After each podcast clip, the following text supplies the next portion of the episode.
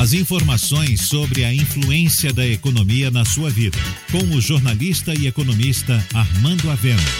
Falando de economia. Quando se fala em ferrovia, a gente lembra sempre da FIOL, a Ferrovia Oeste-Leste, que ligará Caetité, onde está o minério de ferro, ao porto de Ilhéus.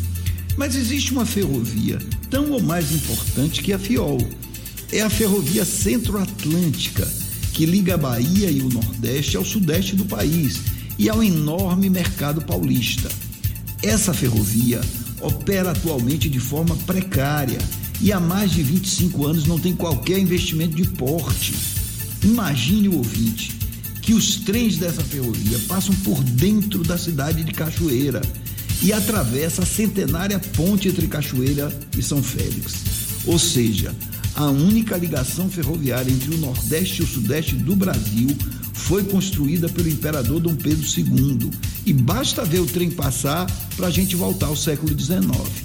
E a concessionária que hoje opera a linha não consegue resolver esse gargalo e nem outros, e ainda abandona trechos inteiros da linha ferroviária, como por exemplo o que liga Juazeiro a Aratu. Pois bem, num quadro como esse, o governo federal pretende renovar a concessão com a mesma empresa e não está claro quais os investimentos que serão exigidos por essa nova concessão de mais 35 anos.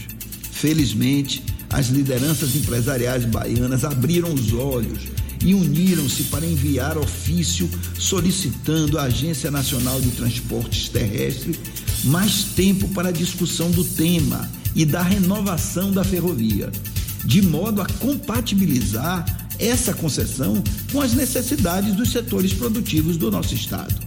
O governo precisa exigir da VLI Logística que quer renovar a concessão, um plano efetivo de modernização e de novos investimentos.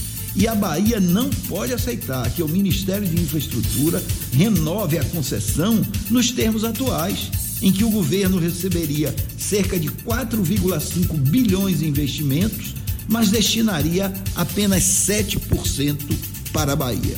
A Bahia precisa se unir para ter uma ferrovia moderna e competitiva.